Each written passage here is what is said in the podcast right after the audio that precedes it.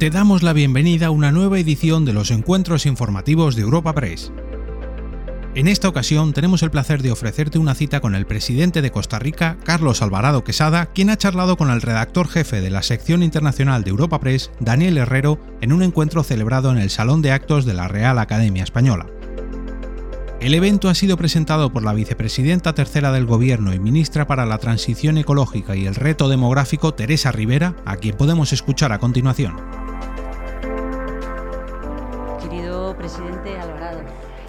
Qué gusto tenerle aquí en Madrid, queridos ministros, querida ministra amiga Meza, querida primera dama.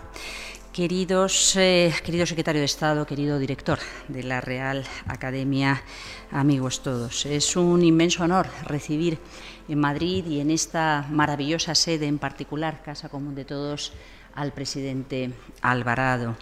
Embajadora, eh, ha sido testigo del compromiso de un gobierno que ha querido hacer cada día de su mandato eh, realidad ese lema, esa filosofía que inspira a Costa Rica desde hace muchos años, pura vida. Pura vida son muchas cosas. Pura vida es, eh, desde luego, la reconciliación, el reconocimiento, el respeto al capital natural, al entorno, al que nos da prosperidad a todos y sin el que no podríamos seguir viviendo y construyendo desarrollo y bienestar para nuestros ciudadanos. Costa Rica es un país con visión, con compromiso de futuro. Es uno de los primeros del mundo en desarrollar una realidad diferente, una realidad en la que el entorno, el medio ambiente, se convierte en capital, en progreso para todos.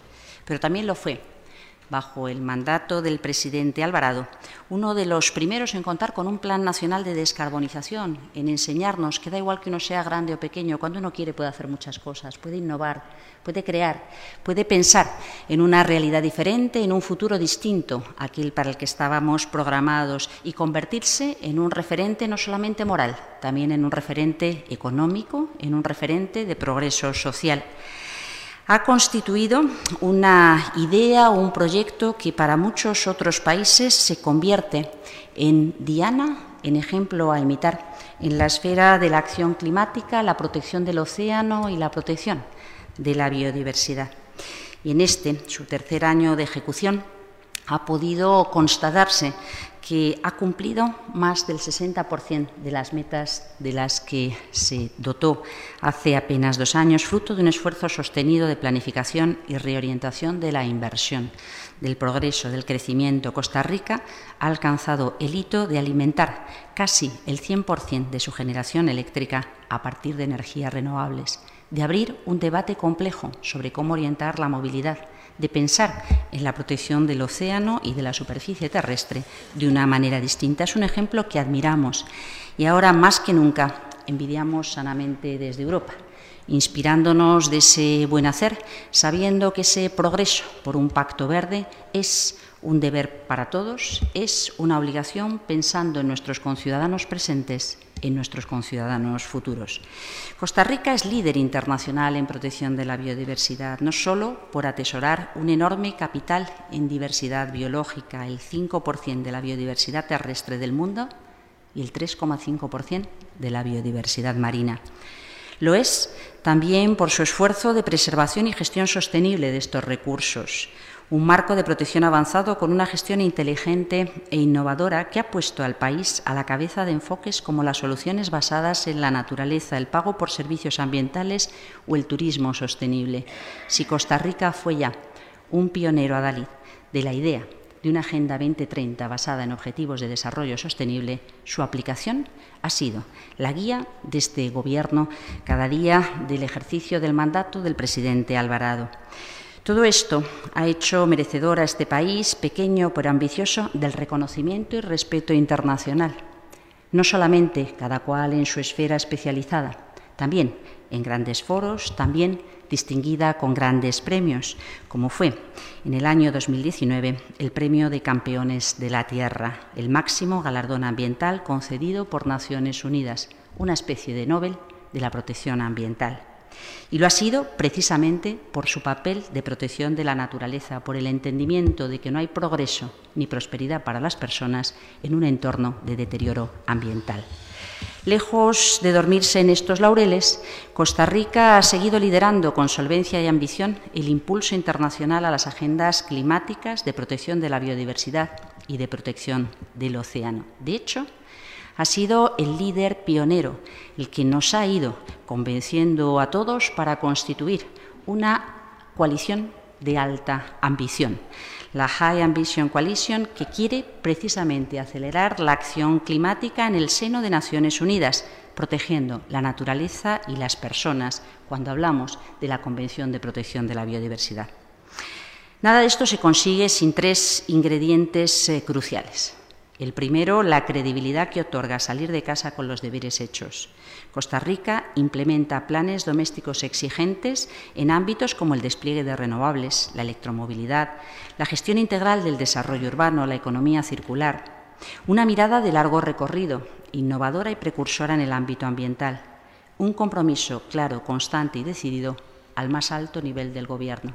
Una agenda rompedora que apuesta por el presente y el futuro, solo puede vencer inercias si está plenamente respaldada por el líder del Gobierno. En estos tres ámbitos, Costa Rica ha realizado un salto cuantitativo y cualitativo en los últimos años bajo el gobierno del presidente Alvarado. Es de justicia reconocerlo y agradecerlo. Lo agradecemos todos. Costa Rica puede ser pequeño, el planeta también es pequeño. Todos dependemos los unos de otros y el esfuerzo de un gobierno como el del presidente Alvarado pone de manifiesto que todos salimos ganando, que todos lo podemos hacer. Porque admiramos y respetamos toda esta labor, quiero pensar que el distintivo ambiental, la lucha contra el cambio climático, la protección de la biodiversidad, es uno de los ámbitos en los que Costa Rica y España hemos venido desarrollando complicidades, nos sentimos próximos, cerca. No hay océano sin un espacio infinito de colaboración recíproca, mutua, concertada. No es este el único espacio de colaboración entre los dos gobiernos. Nuestros gobiernos, con los presidentes Alvarado y Sánchez a la cabeza, se han hermanado en el abanderamiento de una agenda de cambios y progreso más amplia. La búsqueda de un desarrollo sostenible e inclusivo que ponga en el centro de la actuación a las personas, su seguridad, su prosperidad, su calidad de vida. Es cierto que el entorno es el espacio en el que se desarrolla ese progreso, pero siempre pensando en las personas. La lucha por la igualdad, atendiendo a la igualdad de oportunidades para hombres y mujeres, grupos indígenas, comunidades o territorios particularmente vulnerables. Y el esfuerzo por salir de la pandemia más fuertes, más resilientes, más solidarios, trabajando también en el entorno de accesibilidad a las vacunas y las prestaciones sanitarias, mejor preparados, con más educación, más innovación, una apuesta por el hidrógeno verde, una apuesta por el futuro de los jóvenes en un planeta frágil, limitado y maravilloso. El compromiso por un multilateralismo reforzado y una gobernanza global como respuesta a los retos globales, retos que enfrentamos y a veces estaban definidos dentro de la agenda clásica de la cooperación, otras veces surgen con fuerza como desafíos novedosos, como riesgos nuevos que afectan a nuestra seguridad, a nuestra prosperidad, desequilibrios ambientales, salud global. Los riesgos viejos y tristemente actuales, como los conflictos armados o el respeto a los derechos humanos, forman parte de la agenda compartida entre nuestros dos países. A sus credenciales en los ámbitos ambiental y energético, Costa Rica ha sumado otros enormes logros de la mano del presidente Alvarado. Un posicionamiento de solvencia en la esfera internacional que ha permitido ganar vigor en sus relaciones comerciales. La atracción que concentra a más de un tercio de las eh, actividades de España en América Latina. Una salida en verde de la crisis, una crisis socioeconómica provocada por la COVID, siendo casi el país de la región más importante en, este, en esta recuperación verde, de acuerdo con la información que aporta la CEPAL la adhesión de Costa Rica a la OCDE, graduándose tras un largo proceso de integración por el que España siempre ha abogado y defendido y hemos celebrado con gran cariño y afecto. Gracias a todo ello, nuestros países son hoy más cómplices y mejores socios estratégicos y no tengo duda de que seguiremos profundizando en esa relación y de que del lado del Atlántico, de uno y otro lado del Atlántico, seguiremos encontrando en el presidente Alvarado un aliado clave. Muchas gracias, presidente.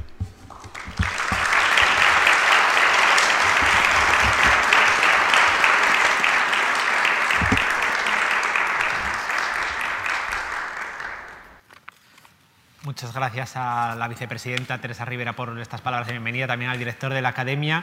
Gracias a, todos los aquí presentes, gracias y bienvenido al, señor presidente Alvarado. Un placer tenerle aquí, además en este escenario tan especial que nos brinda la Academia. Eh, bienvenidos también a todos los que nos están siguiendo desde el streaming. Recordarles a todos que pueden hacernos llegar las preguntas que deseen a preguntaseventos.europapress.es.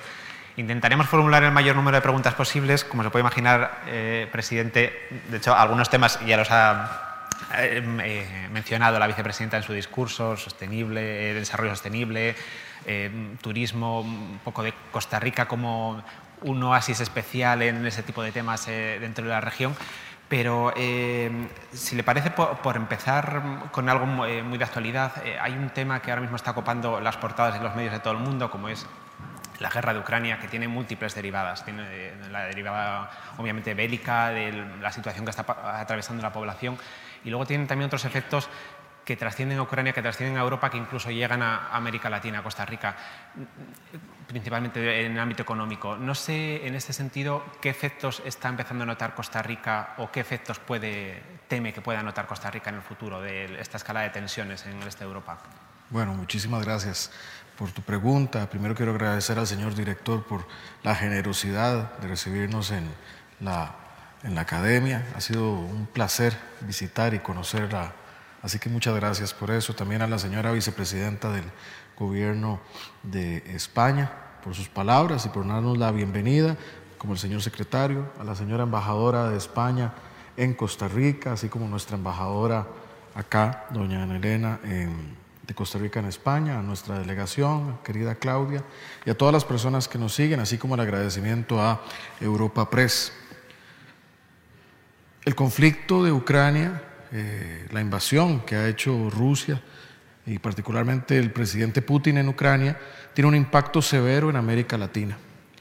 El impacto tiene que ver particularmente con el incremento de los precios de los combustibles, el incremento en los precios de los insumos agrícolas, particularmente los fertilizantes, eh, y estamos experimentando, como todo el mundo, pero en la región particularmente, eh, presión sobre los precios al consumidor.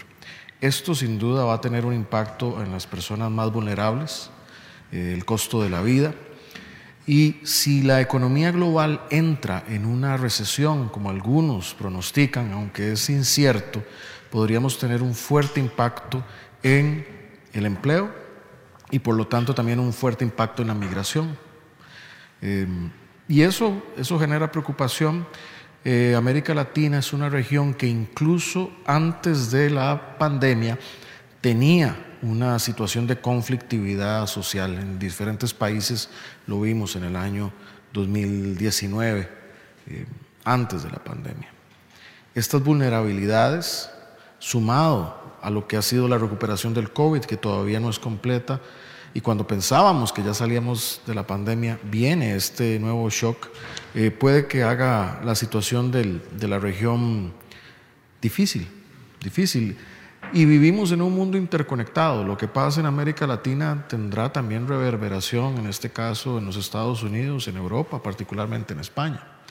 Eh, es muy deseable que el conflicto cese ya, es muy deseable que se alcance la paz, porque los efectos van mucho más allá de lo que desgraciadamente también está sufriendo la población ucraniana, que es la que está llevando obviamente la peor parte pero los efectos de ese conflicto bélico, además de las muertes y la violación de eh, la ley internacional, tiene un impacto en las vidas de las personas alrededor del mundo. Usted comentaba que em, se, puede percibir el impacto, incluso en América Latina, en subida de productos básicos, en insumos básicos, en combustible. Eh, ¿Se plantea en su gobierno alguna medida para atajar de alguna forma la subida del precio de los combustibles? Por ejemplo, que varias asociaciones se lo han pedido.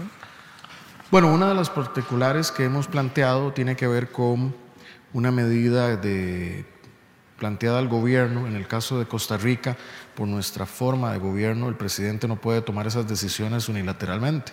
Tiene que ser el Congreso. Y lo que hemos planteado es una, eh, son créditos fiscales al consumo de combustible para hacerlo de una manera también eh, progresiva, porque cuando se hace un subsidio al combustible sin más, eh, generalmente lo que se subsidia, se subsidia es a los grandes consumidores.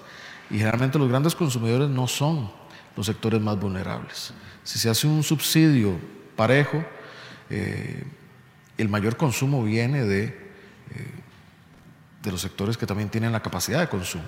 Esto también lo que demuestra, brincando y conectando con el tema ambiental, como lo dice la costarricense Cristiana Figueres, eh, que lideró en materia del Acuerdo París, es que tenemos una adicción letal a los combustibles fósiles. Eh, nuestra economía, nuestra forma de vida hoy depende de los combustibles fósiles que al mismo tiempo están destruyendo el planeta.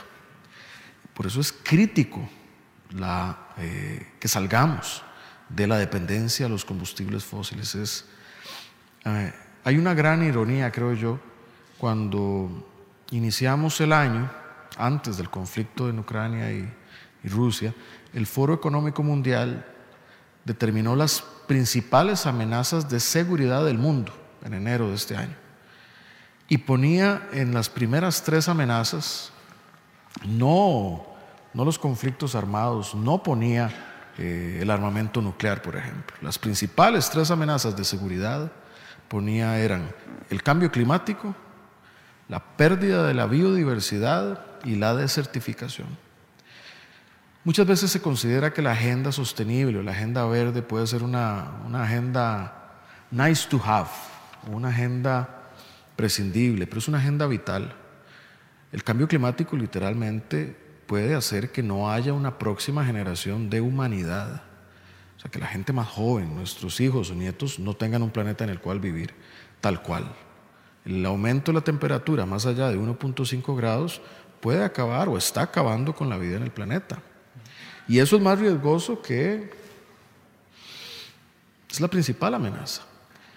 La pérdida de la biodiversidad. A veces uno escucha personas diciendo, si yo tengo que escoger entre, entre unos insectos y los seres humanos, yo escojo los seres humanos. Pero es que el debate no es esa simplificación tan maniquea. Nosotros recibimos de los ecosistemas de la biosfera el sustento de la vida humana, el aire que respiramos, el agua, las mismas especies que consumimos o los medicamentos que salen de, esos, de, esa riqueza genética. No hay vida en el planeta si prescindimos de la biodiversidad, no existe.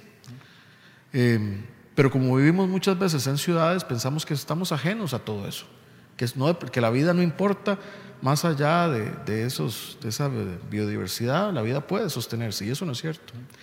Y el otro gran riesgo que lo convocó el secretario general de Naciones Unidas el año pasado en la Asamblea General tiene que ver con la pérdida de tierra cultivable y la presión que existe en la humanidad para alimentar al planeta. Esos son los principales riesgos. El principal riesgo que está teniendo también la guerra de Ucrania, además de las muertes que está generando y los impactos en la economía, es que nos está desviando de la agenda sustantiva de proteger al planeta. Ese es el principal riesgo que también nos está haciendo. Mientras atendemos una crisis de guerra y se distorsiona todo lo relacionado con los combustibles, más bien incrementamos el, consumo eh, y nos desviamos. Es decir, estamos yendo en la dirección opuesta del principal problema que tiene de seguridad el planeta. Nos han llegado ya de, por anticipado numerosas preguntas de medios iberoamericanos y, precisamente hay muchas eh, que aluden al tema de la sostenibilidad, del crecimiento verde que plantea Costa Rica. Eh, pero, por ejemplo, también nos pregunta Luis Carlos Gómez, que es editor general de Colprensa, si eh, Costa Rica es una especie de oasis en el desierto. Eh, creo que lo comentaba también la vicepresidenta en su discurso, es un país pequeño al lado de gigantes contaminantes. Eh, ¿Este oasis en el desierto eh, puede hacer algo en materia de medio ambiente? Ya lo hace. Y, y, lo de oasis o lo de pequeño creo que es muy relativo. Costa Rica es solo 8% tierra y es 92% océano. Es decir, tiene, gracias a la isla del Coco, en el Pacífico, tiene una de las extensiones oceánicas más grandes. Entonces lo de pequeño es relativo. El año pasado, en diciembre del año pasado, Costa Rica pasó de tener un 3% de protección oceánico a tener un 30% de protección oceánico. Ese 30% de protección oceánico es un poco más grande que la totalidad de su territorio terrestre protegido. ¿Y eso por qué? Porque la isla del Coco, que es el, canal natural que conecta con Galápagos y otras, es uno de los repositorios de biodiversidad más ricos del mundo. Y eso es un gran impacto, no para Costa Rica, sino para la humanidad y para las soluciones basadas en la naturaleza. El océano sigue siendo uno de los principales ecosistemas que captura carbono. Es decir, ese es un servicio que se le está dando no a Costa Rica, al planeta en protección. Y es uno de los más grandes del mundo. Entonces, ser pequeño, ser grande es muy relativo en esto. Nuestras emisiones contaminantes no se comparan con las de los 20 grandes eh, contaminantes del mundo, pero nuestras soluciones sí señalan lo que los 20 grandes contaminantes deberían estar haciendo.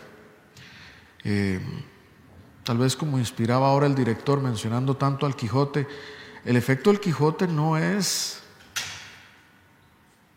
o más bien el gran efecto del Quijote es su enseñanza moral ese es su impacto, su valor, el que ha hecho que trascienda literalmente cientos de años. Nuestro impacto es un impacto moral del deber ser. Nada de lo que nosotros hemos hecho está prohibido para que otros lo hagan. Nosotros hace más de 70 años eliminamos el ejército, erradicamos el ejército. Y todos están invitados en la humanidad a hacerlo. Nadie tiene prohibido erradicar las Fuerzas Armadas, nosotros lo demostramos. O la protección del ambiente, eh, con crecimiento y justicia, porque no es una protección, más bien es una protección que ha sido el acicate para el crecimiento económico en ecoturismo. Cientos de ciudadanos españoles lo han vivido cuando van a Costa Rica, pero es una industria verde, es una industria limpia. Entonces creo que ese poder, el poder de Costa Rica, si se quisiera, en cuanto a su, a su empuje moral, es lo que puede ser el, tal vez inspirado aquí el Quijote, es un llamado a, a una forma de ser, de la que nadie tiene prohibición de aceptar. Y, medidas, por ejemplo, como el plan de descarbonización, eh, que ha sido una de las banderas de Costa Rica en estos últimos años, ¿pueden también eh, tener otra especie de efectos perniciosos, por ejemplo, en la subida de, combustible? Em, o, realmente, si se llevan bien este tipo de planes, se pueden atajar eh, otros efectos colaterales que igual son más indeseados para la población? Vamos te lo voy a poner así. El Banco Interamericano de Desarrollo hizo un estudio del plan de descarbonización de Costa Rica que se lanzó en febrero del 2019, uno de los primeros del mundo. Y el estudio del BID determina que el plan de descarbonización en los próximos aproximadamente 30 años genera utilidades netas para el país de unos, de unos 51 mil millones de dólares como ganancia por implementarlo. Si Costa Rica, que hemos acelerado la electrificación de nuestro transporte, hay que recordar que Costa Rica tiene una matriz eléctrica 99% limpia y renovable. Es decir, el 99.5% de nuestra energía eléctrica es limpia y renovable. O sea, no usa combustibles fósiles del todo. Nosotros hemos iniciado y muy empujado por la primera dama y la ministra de Ambiente un proceso de electrificación de nuestro transporte. Ha aumentado radicalmente el número de vehículos eléctricos y tenemos dos proyectos, uno de carga y uno metropolitano de trenes eléctricos. La ventaja de tener movilidad eléctrica en un país con una matriz eléctrica limpia es que es cero emisiones absolutas. Uno puede tener un vehículo eléctrico en cualquier parte del mundo que si se conecta a una matriz sucia, siempre va a ser un contaminante. Pero no solo eso, a tu pregunta, si tuviéramos una mayor aceleración, o lo pongo así, hoy en Costa Rica una persona que tiene un vehículo eléctrico no sufre ninguna consecuencia por el incremento de los combustibles, ninguna. Está blindado absolutamente. El ciudadano que hoy tiene un vehículo eléctrico no ve afectado el costo de su transporte porque no consume combustible y tampoco del consumo de electricidad, porque el costo de la electricidad tampoco depende de importar búnker o, lo que sea para hacer energía. Más bien esa, esa descarbonización nos hace independientes y autónomos de este tipo de shocks. Varias de las preguntas que nos han llegado plantean hasta qué punto está consolidada esta estrategia de crecimiento en, el, ADN de Costa Rica. Eh, por ejemplo, Carlos Salazar, que es el país de Costa Rica, plantea por la posibilidad de, a futuros de la, eh, explotación de hidrocarburos en el Caribe Sur. ¿Es, ¿Es una posibilidad? Siempre hay una posibilidad de retroceso en todo. Hay una posibilidad siempre de retroceso en todo, porque la vida es una lucha. Eh, nosotros y yo particularmente he abogado por la prohibición absoluta de la exploración y explotación petrolera. Y alguien podría decir, y muchos lo dicen, no, pero si, en el Caribe o en cualquier parte hay petróleo, y esos son miles de millones para, eh, en combustibles fósiles que se pueden vender, o en el norte del país hay grandes yacimientos de oro que se pueden explotar en minería a cielo abierto. Eso eso destruye. Particularmente el petróleo, lo hemos visto, es la amenaza número uno del mundo. Entonces, frente a la amenaza número uno del mundo, vamos a comprometer el futuro de nuestros hijos y al mismo tiempo la autoridad moral que hemos ganado por una supuesta ganancia económica de un combustible que va de salida sería como apostar nuestro futuro a minas de carbón hoy.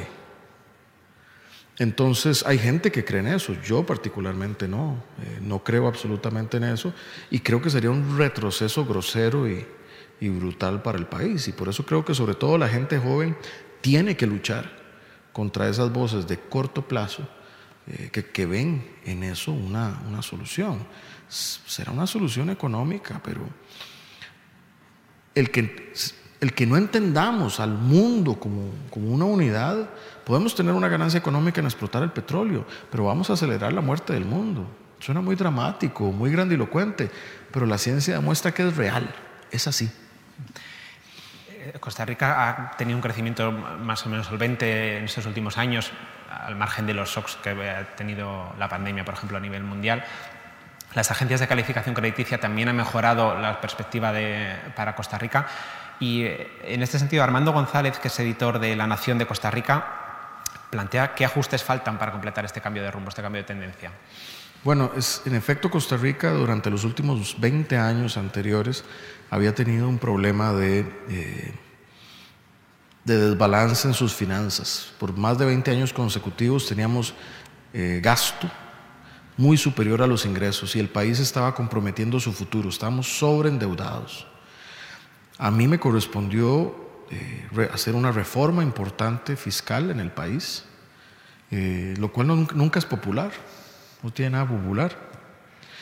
Pero sí, si uno quiere blindar el futuro de un país, un país que quiere ser próspero necesita un Estado sostenible y robusto. No la derecha que elimina las instituciones, no la izquierda que gasta eh, sin responsabilidad. Un justo, un justo medio en el cual se tienen instituciones y se es económicamente sostenible. En efecto, después de una serie de reformas, una reforma fiscal, una reforma al empleo público, un acuerdo con el Fondo Monetario por los shocks de la pandemia, eh, hoy Costa Rica, las cuatro principales calificadoras eh, lo han ubicado en un B estable después de tener prospectos negativos. Es decir, nuestra macroeconomía está, está viviendo un momento de recuperación y de salud. ¿Qué más falta? Creo yo que faltaría un poco más de progresividad todavía en, en la parte de lo que el mismo acuerdo con el fondo comprometimos. Y estamos hablando ahí, por ejemplo, de, los impuestos a las casas de lujo es decir, que quienes tienen propiedades de lujo eh, tributen de una forma que haga más sostenible nuestro sistema, o lo que es la renta, la renta dual, que es una forma también progresiva de que quienes tienen más ingresos contribuyan. No obstante, yo he impulsado una gran serie de reformas y a este punto de la administración eh, no pareciera que fueran a ocurrir durante mi mandato. Pero de que creo que eso es lo correcto que pase, sí creo que eso es lo correcto que pase para mantener esa estabilidad macroeconómica. Mm. Estamos hablando de datos macroeconómicos, estabilidad macroeconómica, de reformas estructurales, como las que han ido también de la mano del Fondo Monetario Internacional. Eh, pero luego también hay una parte, que también lo ha comentado un poco, la progresividad, los indicadores sociales, que a veces no van siempre de la mano o van creciendo al mismo ritmo que, que crecen los datos macroeconómicos. Y hago mías unas preguntas que son de Carlos Mauricio Flores, del Heraldo de Honduras, y Víctor Manuel Ojeda, que es de Estrategia de Chile, que preguntan directamente... Eh, además de forma muy, muy directa, ¿qué falla para que la pobreza, la desigualdad siga siendo uno de los problemas latentes en, la región? Bueno, una de las cosas que falla creo que es nuestro mercado laboral. Em, nuestro mercado laboral falla porque sigue siendo, no es inclusivo. Hay una gran asimetría, por ejemplo, para las mujeres y para los jóvenes en cuanto a capacitación o acceso a trabajos de, de calidad. La experiencia en la región es que eh, conforme se aumenta la capacitación, números de, años de capacitación, otro idioma eh, y destrezas en ciertas tecnologías especializadas, las personas se involucran de una, con una gran facilidad en el mercado laboral. Pero esas oportunidades no son de acceso, de acceso colectivo, con otras barreras, particularmente para las mujeres. Sigue siendo los temas sigue existiendo esta concepción de que el cuido o los cuidos es un tema de mujeres, no un tema de la sociedad. Cuando hay una persona adulta mayor o, un menor que debe, que necesita cuidado, seguimos viendo, volvemos a ver a la mujer y hablamos en términos de la mujer, no de la sociedad. Ese paradigma hay que romperlo, e incluso no solo de un punto de vista económico que es importante, es un tema de derecho. Eso tiene que cambiar para hacer un mercado laboral también más justo en la región. Creo yo, eh, y siempre es un tema muy político, pero la desigualdad tiene que ver mucho con la distribución del ingreso en la región. Eh, tenemos una distribución del ingreso que es una distribución, por un lado, de las oportunidades y por otro lado, de lo que paga cada quien para sostener la sociedad, que sigue siendo inequitativo. Pero todos esos son conflictos difíciles de llevar dentro de las de las sociedades, más en estos ambientes de polarización y populismo que vivimos. Las discusiones de fondo suelen ser las últimas. Estamos metidos en conflictos de política, de la política de las identidades, le dicen, identity politics, donde esas identidades nos buscan retratarnos frente a la ciudadanía en democracia a través de debates polarizantes y muchas veces los problemas de fondo nunca llegan a abordarse. Además, pues son problemas complejos. Frente al populismo que es eh, blanco, negro, uno, cero, tenemos los problemas complejos de la humanidad como los retratados en la Agenda de Desarrollo Sostenible con 17 objetivos. Y mucha gente dice, bueno, es que 17 son muchos, es muy complejo. La realidad es compleja. La realidad no es blanco-negro. Em, pero en la maniobra política la polarización siempre da, hace más fácil. Em, entonces creo yo que el pensamiento ilustrado, el demócrata de verdad, tiene que luchar contra esa polarización y tiene que, en convicción, pelear por los temas de fondo, las discusiones de fondo. Usted está ahora mismo de visita oficial en España, además tiene reuniones con el presidente Sánchez, con el rey, luego se va a Francia. ¿Qué mensajes eh, quiere trasladar eh, a, políticos y empresarios españoles y de Francia? Bueno, particularmente al gobierno español, tanto al rey como al presidente Sánchez. Primero, el agradecimiento de Costa Rica. Eh, España se convirtió en el principal donante de, de vacunas en la pandemia. El gobierno español hizo un llamado cuando nosotros hablamos del tema del, del acaparamiento de vacunas por parte del mundo desarrollado y se solidarizó con América Latina. Y venimos también a agradecer eso, al trabajo conjunto en la lucha contra el cambio climático. Eh, hay que decir que, España ha tomado un rol protagónico, uno muy importante cuando eh, dio el paso adelante y organizó la COP antes de Glasgow. Eso fue un, un movimiento muy valiente. Costa Rica había organizado la pre-COP. Eh, y bueno, por las circunstancias políticas de que un país había renunciado a hacerla y otro tuvo que cancelarlo por su circunstancia, tanto Costa Rica como España, Chile, trabajamos por salvar esa COP. Venimos a agradecer ese legado, es un legado para la, la humanidad. Hemos trabajado juntos en temas como Costa Rica impulsó la creación del repositorio abierto de tecnologías contra el COVID con el doctor Tedros y la Organización Mundial de la Salud, España fue el primer país que puso una tecnología de testeo a disposición abierta del mundo bajo ese repositorio. Entonces hay una complicidad de las buenas causas que venimos a, a, celebrar, a, honrar, porque es un trabajo conjunto y, y creo que en los últimos tres años la relación bilateral entre, entre nuestros países ha tenido un crecimiento exponencial, pero sobre todo porque hemos demostrado lo que podemos hacer trabajando juntos. Eh, eso es lo que venimos, ese mensaje venimos a, traer. La colaboración, la sinergia tiene resultados, tiene resultados concretos, eh, a veces que no son tan visibles como otras escaramuzas políticas. Esto tiene resultados concretos y eso hay que, vale la pena, vale la pena subrayarlo. Y eh, este mensaje de cordialidad, de invitación, entiendo que se extenderá también a los empresarios, oh, pues. por supuesto. Entonces, eh, ahora mismo, ¿cuáles son las principales oportunidades de inversión en Costa Rica? Y, hago un añadido, ¿y por qué en Costa Rica y no en otros países de la zona, por ejemplo, donde también puede haber empresas o empresarios españoles interesados?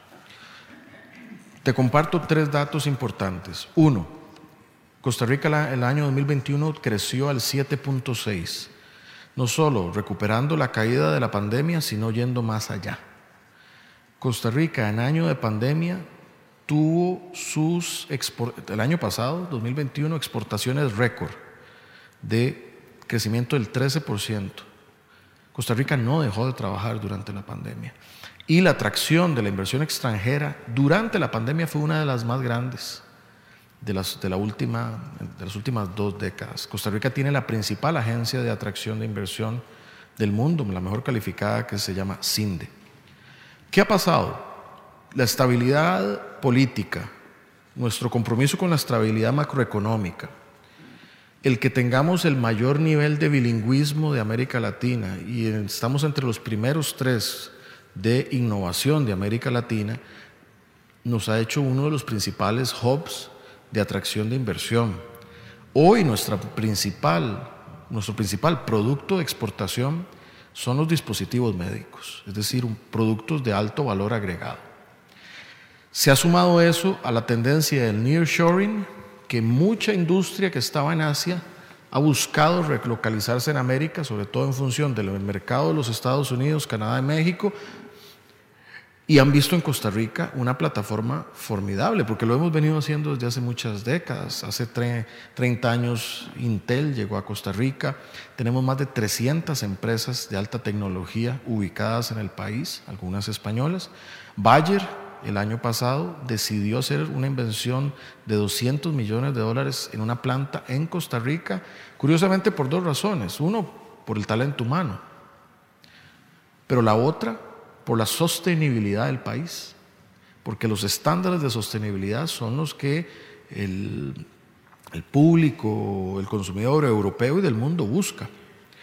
Entonces hay un gran nicho de asociación también, Costa Rica, inversión española, que ya la tenemos en construcción, hay una importante inversión española, la tenemos en el sector turístico, pero podemos ir todavía más allá. Tenemos afinidades naturales y venimos a a reforzar esa invitación eh, de, para que la inversión española tenga más presencia. Los dos proyectos de trenes, por ejemplo, sé que llaman mucho la atención al sector español, porque son proyectos que serán licitados eh, globalmente y, España es un fuerte competidor en ese campo. En fin, hay mucho que podemos llamar la atención y eh, en Europa España es nuestro cuarto socio comercial, uno de los principales de visitación turística. Entonces, pues venimos a, a renovar ese interés que queremos tanto para el sector empresarial como para el sector turismo. Presidente, usted lo comentaba al principio del coloquio, cuando hay grandes shocks, grandes crisis como puede ser la, guerra de Ucrania, como ha sido la pandemia, donde a veces la población más vulnerable es la que más sufre, esto eh, en ocasiones deriva en un aumento de la migración. Eh, los gobiernos de Costa Rica y Estados Unidos anunciaron recientemente un acuerdo eh, de mayor colaboración en, en materia migratoria. No sé si me podría dar las claves exactamente en qué consiste y qué medidas prácticas hay detrás. En lo concreto tiene que ver con eh, mayor equipamiento, sobre todo fronterizo, para, evitar los traslados en, los puntos ciegos de las fronteras, una cooperación técnica en ese, en ese sentido. Lo que nosotros hemos trasladado con mucha vehemencia al gobierno de Estados Unidos y que hay, hay una buena recepción, es que la migración, las migraciones son consecuencias, no son causas. La migración es lo que pasa cuando se cae la producción agropecuaria. ¿Y se cae por qué? Por malos precios, por cambio climático, por inundaciones o por huracanes. La migración es la consecuencia cuando hay inestabilidad política y persecución. Entonces, hay que trabajar en la democracia. La migración muchas veces es cuando hay eh, violencia de género, mujeres que, que que en la situación de desigualdad tienen que buscar opciones. Eh, migraciones cuando no hay empleo. Entonces, si queremos ir a la raíz de la migración, la mejor, el mejor abordaje es un abordaje multidimensional. Si mitigamos efectos de cambio climático, vamos a proteger mucho del empleo rural. Centroamérica, que es uno de los principales generadores de migración a Estados Unidos y a España, tiene la misma escala, el mismo tamaño que Colombia, pero genera una gran cantidad de población migrante.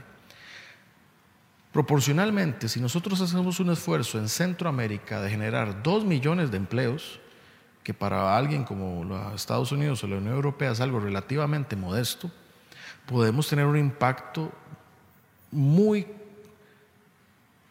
muy cuantificable de mitigación de las migraciones. Creo yo que el problema ha sido que nos hemos enfocado en las consecuencias, lo que nos lleva a las discusiones de los muros, y no nos hemos enfocado en la raíz de los problemas, que es un problema de desarrollo humano y que toma mucho más tiempo tratar. Hacia eso es a lo que Costa Rica aboga llevar la discusión.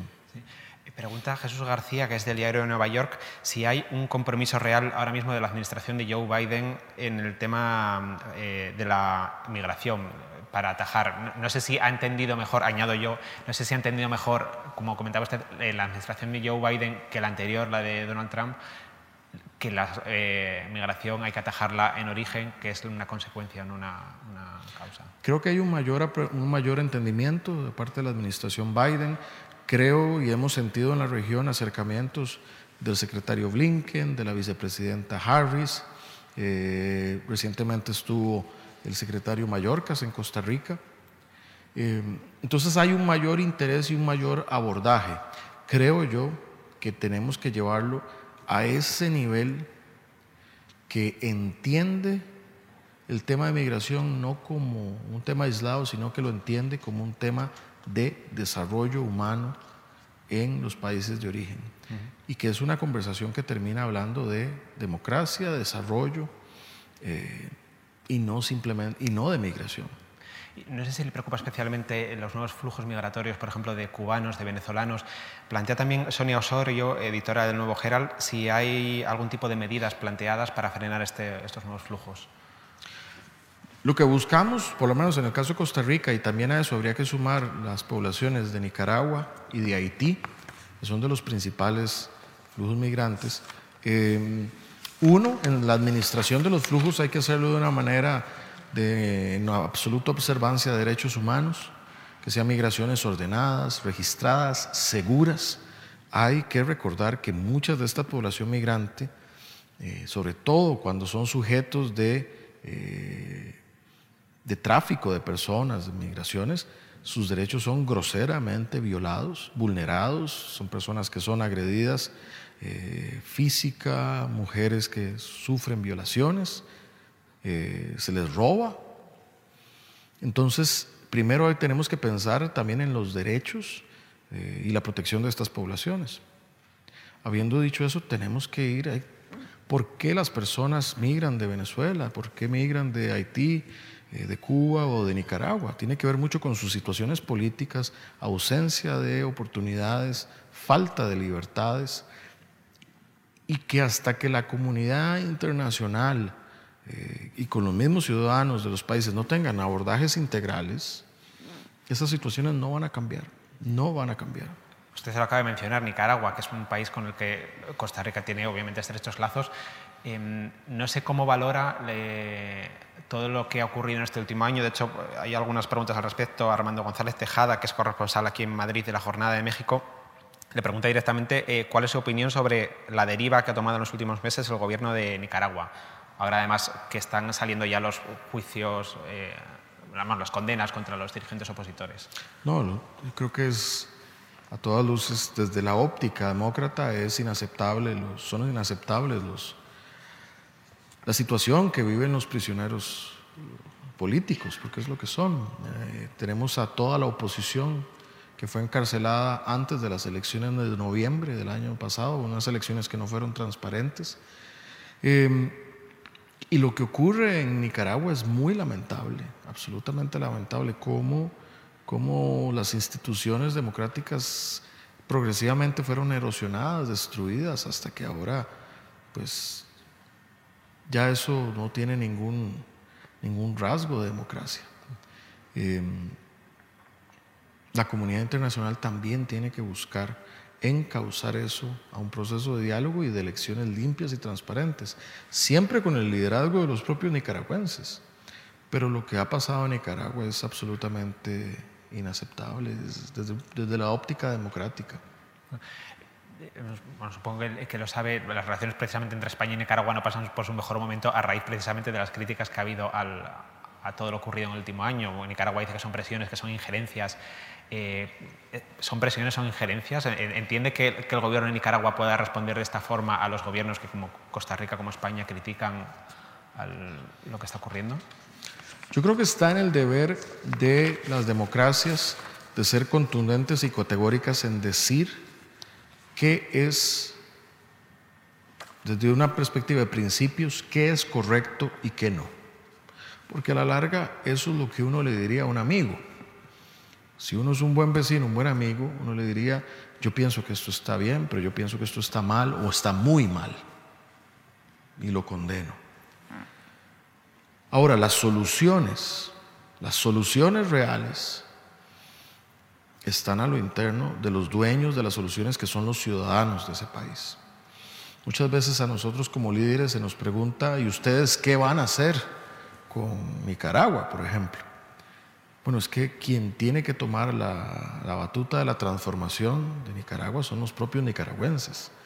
Eh, no corresponde a los otros países. Los otros países acompañan visibilizan, señalan, ayudan a, buscar soluciones.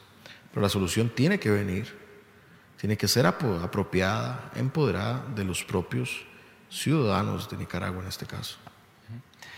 Eh, lo hemos mencionado en algún momento, también eh, lo ha mencionado la vicepresidenta, el, turismo en Costa Rica es uno de los sectores clave para el desarrollo, eh, como, en, como ocurrió también en España, con la pandemia ha sido uno de los sectores más golpeados.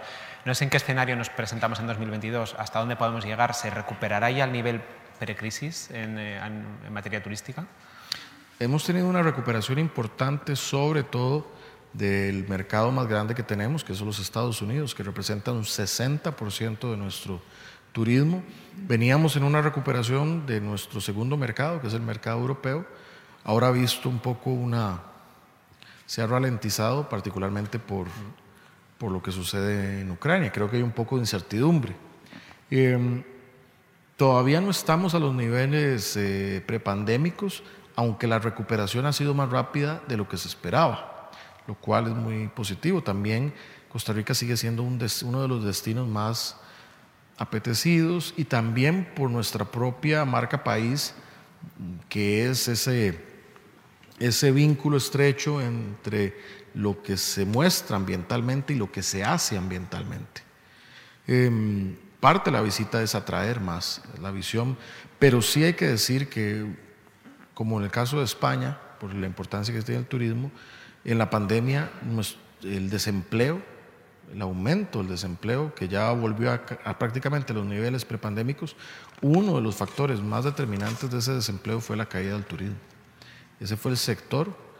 Eh, cuando en el año 2020, cuando decreció la economía a menos 4, eh, el sector que menos, el que más decreció fue el turismo con menos 40. O sea, el turismo fue el que arrastró la mayor parte de ese, de ese golpe, lo cual, lo cual también llama, tanto en la pandemia como en los temas de guerra, lo que demuestra es lo, que, lo interconectado que está este mundo y lo necesario que es la estabilidad, la paz, para el bienestar de la gente.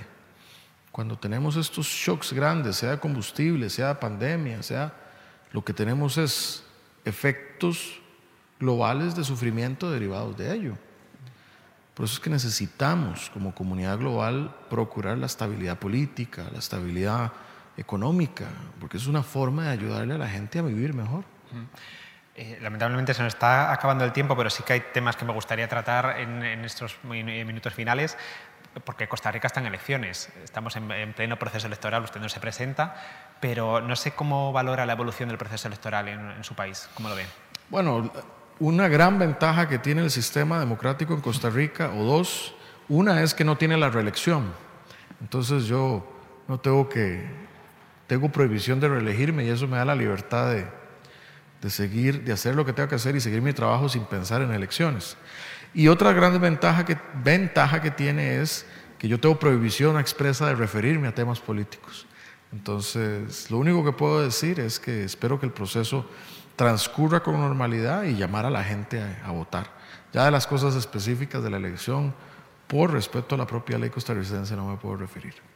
Pero eh, pregunta Rodolfo Pousa, que es director periodístico de Visión Federal Noticias Argentina, si le preocupa de alguna forma temas que no son tan políticos como son eh, la polarización, la alta abstención, que sigue siendo también una de las observaciones que, de las misiones que han ido a valorar el proceso electoral.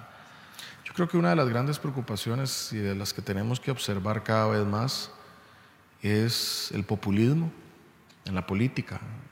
El populismo es un riesgo cada vez más latente, esa política de las identidades. Eh, es curioso cómo, cómo la política un concepto tan básico como la verdad está en entredicho. Eh, vivimos en ámbitos de noticias falsas o en ámbitos donde las personas políticas a veces mienten o cambian de posición y ni se ruborizan, eh, como si no fuéramos personas. Eso es un gran riesgo. el populismo es un gran riesgo para, para las democracias liberales. Es un gran riesgo. Y eso hay que combatirlo. Hay que combatirlo con todo. ¿Y le parece que está siendo una campaña ejemplar la, previa de la, segunda vuelta? ¿Le parece que está siendo una campaña limpia, que los dos candidatos están jugando limpio? Como te decía, no me puedo referir a eso. Pues, eh, presidente, por culminar, me gustaría hablar de su legado, porque usted lo ha comentado, no, se puede presentar a, la reelección. Y pregunta a María Alejandra Medina, que es editora de Internacional del Espectador de Colombia, ¿a qué programas cree que eh, debería dar continuidad el próximo gobierno? Si tuviese que, cuando pase el, testigo, decirle, toca lo que quieras, pero esto, esto, esto, por favor, no, lo toques, ¿qué le diría? Bueno, uno tiene que ver con la estabilidad macroeconómica costó mucho y Costa Rica retomó la ruta y ha, recuperado. Eh, estamos devolviendo el gobierno con superávit primario, algo que no se daba hace 14 años, con calificaciones estables. Eh, es decir, estamos devolviendo la casa en orden. Tiene que seguir en orden. Eso es una cosa central que, que necesitamos hacer. Otra cosa que tenemos que hacer es conservar el legado ambiental nosotros incrementamos, como te decía, la protección de la isla del Coco. Em, tuvimos, como lo dijo la vicepresidenta, reconocimientos internacionales. Lideramos globalmente la coalición de alta ambición para protección de, la, naturaleza. Em, no podemos entonces echar para atrás en luchas fundamentales, éticas, como por el cambio climático.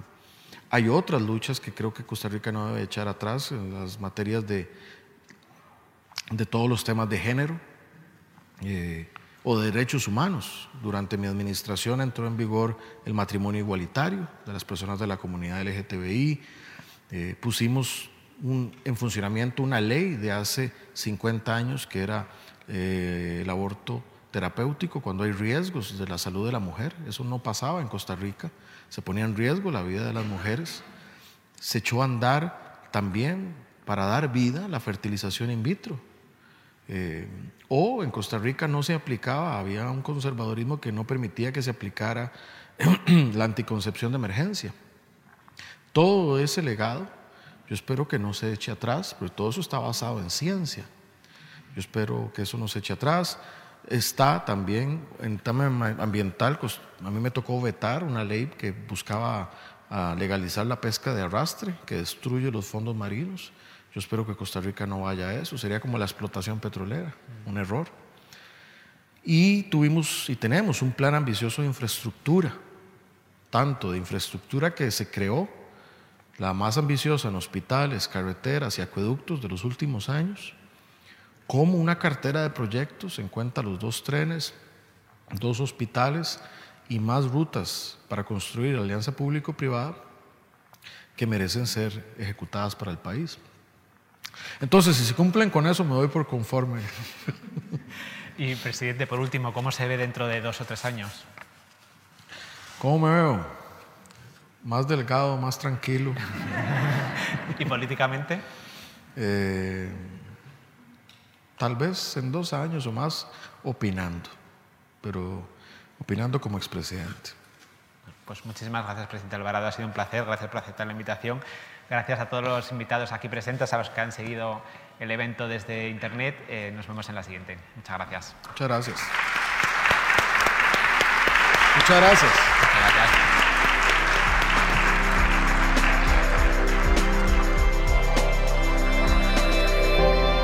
Despedimos esta entrega de Foro América invitando a todos nuestros oyentes a descubrir el resto de episodios de este podcast, así como los de los distintos programas de nuestra red entrando en europapress.es barra podcast.